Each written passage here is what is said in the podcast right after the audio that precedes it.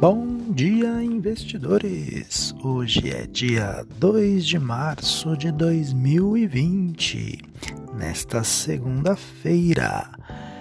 Quem vos fala é de Carlos Pereira, trazendo para vocês os assuntos matinais né, que vão movimentar ou que já estão movimentando o mercado financeiro, porque lá fora o dia já começou é, aqui ainda irá começar dentro de algumas horas.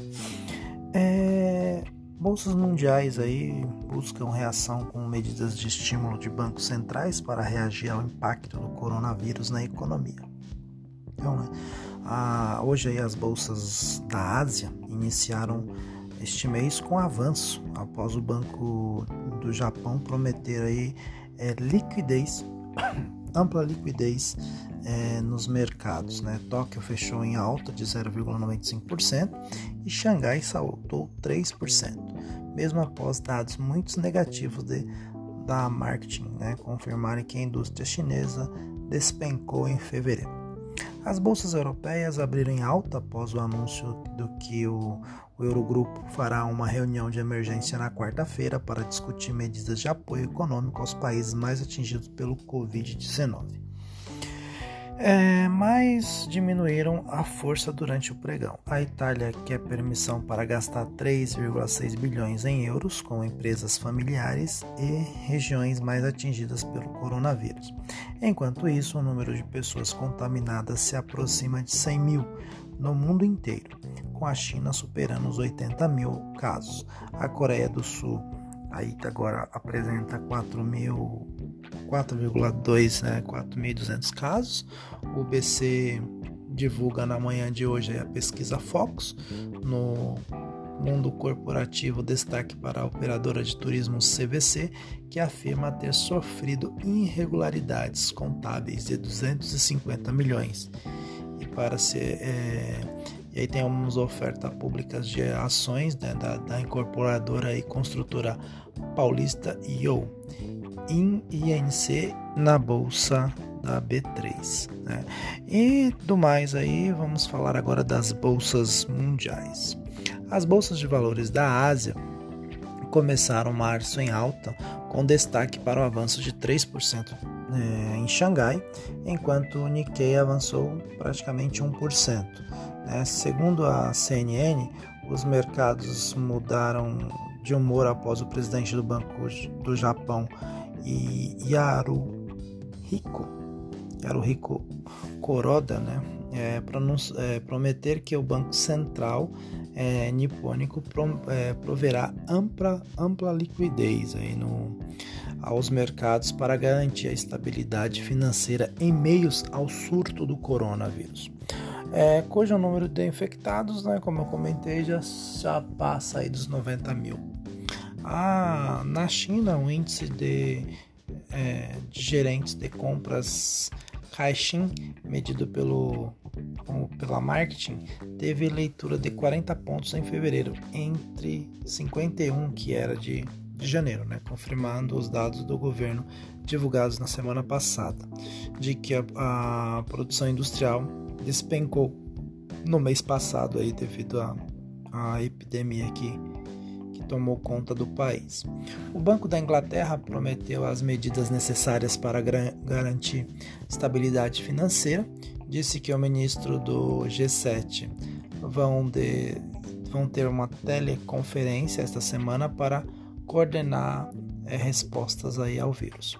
Na sexta, é, o presidente né, do Federal Reserve, Jerome Powell, disse que o BC americano estava monitorando o coronavírus, usava suas ferramentas e agirá de forma apropriada se for necessário. Na Europa, o Eurogrupo marcou teleconferência dos ministros da Economia para quarta-feira e devem ser anunciadas medidas de, de emergência né, para os países afetados pelo vírus. O ministro da Economia da Itália, Roberto Gualtieri, quer um pacote fiscal de 3,6 bilhões de euros para socorrer as famílias e empresas atingidas. Os futuros de Nova York estão em forte avanço. É, falando sempre aí também da nossa bolsa, né, da bolsa de Dalian que, que mexe com os principais contratos de minérios de ferro, é, fecharam com alta firme de 5,83%, cotados a 653 UENs equivalentes aí a 653 mil UENs, né? equivalentes a 93 dólares e 77 centavos. O Bitcoin é, nesta manhã trabalha com ligeira alta aí de é, 1,98%, cotado na casa de 8.693 dólares e 46 centavos.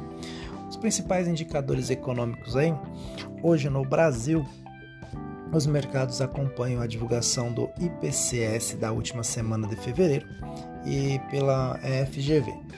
Né? E esperamos aí o boletim semanal da Focus pelo Banco Central.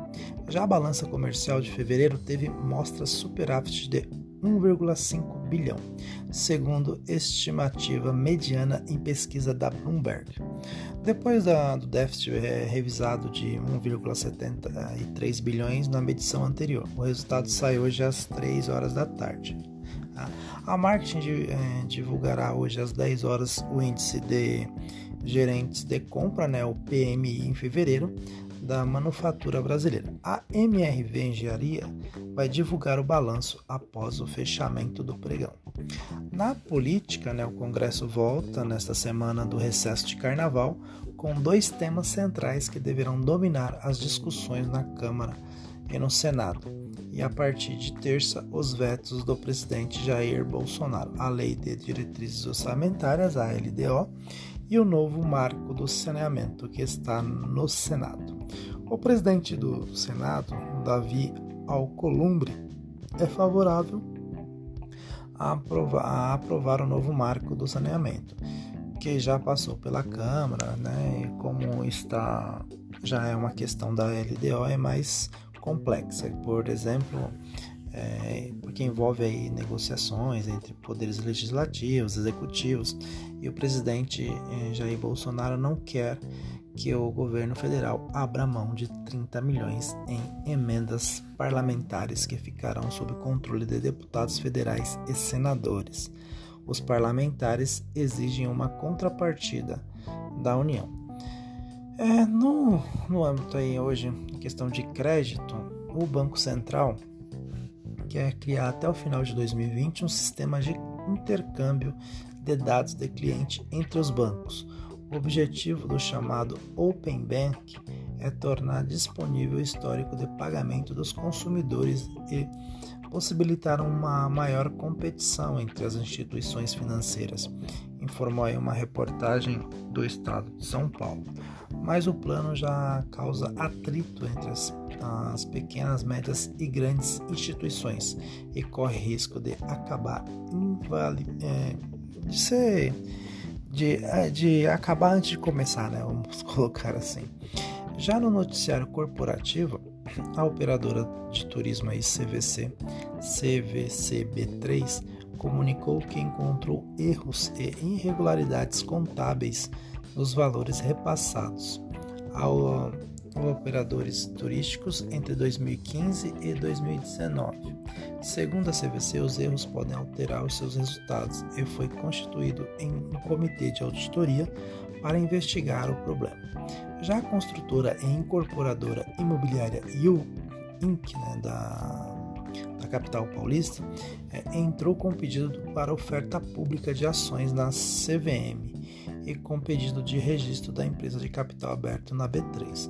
No ano passado, a construtora IU teve uma receita líquida de 552,6 milhões, um crescimento de aproximadamente aí 52% sobre 2018.